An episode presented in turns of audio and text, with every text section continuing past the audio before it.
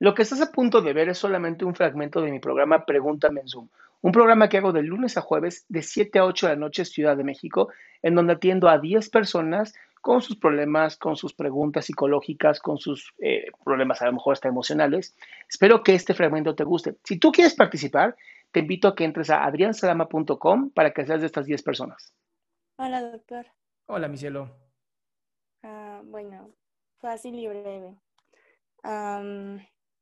Terminé apenas ayer una relación, o bueno, al revés, me terminaron a mí, pero no me lo dijeron de manera directa, sino que buscaron como una excusa para, para que termináramos. O sea, el tipo me dijo que, que como antes nos habían hackeado la cuenta, él dice que llegaron y lo asaltaron a él, pero que los tipos que iban en la moto en la que lo asaltaron, este, le dijeron que si seguía conmigo, bueno, que le valía que, que ellos hicieran hasta lo imposible por separarnos y que pues si seguía conmigo me iban a hacer daño a mí. Pero yo la verdad no creo eso. Entonces, bueno, ayer fue la excusa que dio. Ajá. No escucho ninguna pregunta, mi amor.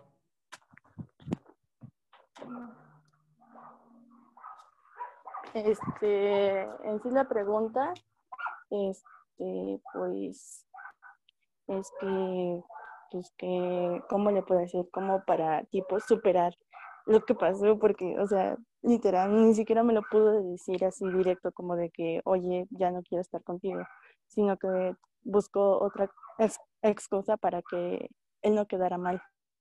¿Y no estás agradecida con, oye, ¿no estás agradecida con la vida, Jenny, ¿no estás agradecida con la vida de que ya te liberaste de un güey que no tiene valor?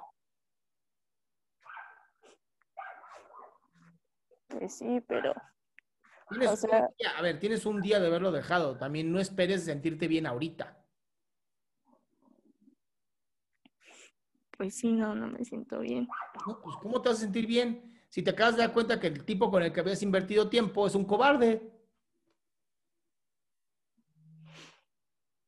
Digo, en unos meses te vas a sentir muy bien porque vas a decir, mierda de la que me salvé. Pero ahorita es normal que te sientas mal. Entonces, ahorita escribe cartas, mándalo a la chingada un millón de veces por carta, haz, no sé, baila, eh, vete a Tinder y a Bumble y a lo que quieras para andar buscando güeyes que te levanten el ánimo diciendo, ¿qué pasó, preciosa? ¿Quieres una foto de Nicola? no, qué asco, ya sabes. Mm, pues, ah, de hecho, como publiqué la relación en Facebook y en todos lados, cuando quité todas las fotos, me empezaron a llegar un buen de mensajes. ¡Tarán! Es la vida diciéndote, ¿para qué te jodes por uno cuando hay tantos? Pero tienes que vivir tu duelo, mi amor. Si fue ayer, tienes que vivir tu duelo y te va a doler y basta de la chingada. Ahorita mi recomendación siempre es la misma. Corta toda comunicación, corta todo, bloquealo de todas partes para que tu cerebro tenga chance de ir borrando las memorias ir eliminando esas neuronas que hicieron oxitocina, que generaron muchas, muchas mimetizaciones, y después ya se libera. Pues es lo que trataré de hacer estos días, porque sí, hay bastantes cosas que yo estoy como que acostumbrada a hacer y como que, bueno, estábamos acostumbrados a hacer y ahorita ya no hacerlas, como que sí, duele. Puedes crear nuevas. La vida te está dando la oportunidad de hacer cosas nuevas. Disfrútalas. Ya es lo que trataré de hacer. Sí, es un buen momento para también autoconocerte. Sí, muchas gracias, doctor. A ti, mi amor. Y ahora tengo a Lisette. ¿Cómo estás, Lisette? Bien. ¿Qué te servir, mi cielo? Este, es que me habían dicho que tenía, me daban crisis de ansiedad, pero no sé si también por la ansiedad de ganas de vomitar. Sí, es parte de la ansiedad. Cuando sube el cortisol y la adrenalina, tu estómago hace así y eso hace que se suban los ácidos y te den ganas de vomitar. Ah, ok. Y luego también estoy pensando así mucho, pero o sea, no estoy pensando nada y me empieza a doler mucho atrás en la cabeza. No sé si sea por el estrés o por el mismo de la ansiedad. Eso se llama estrés. Toda la parte del trapecio, que es la parte del músculo que tiene aquí atrás, se tensa por la adrenalina y el cortisol y entonces haces esto involuntariamente, lo que hace que duela la base de la cabeza. Ahora, la pregunta es, ¿por qué chingados tienes tanta ansiedad? ¿Mande?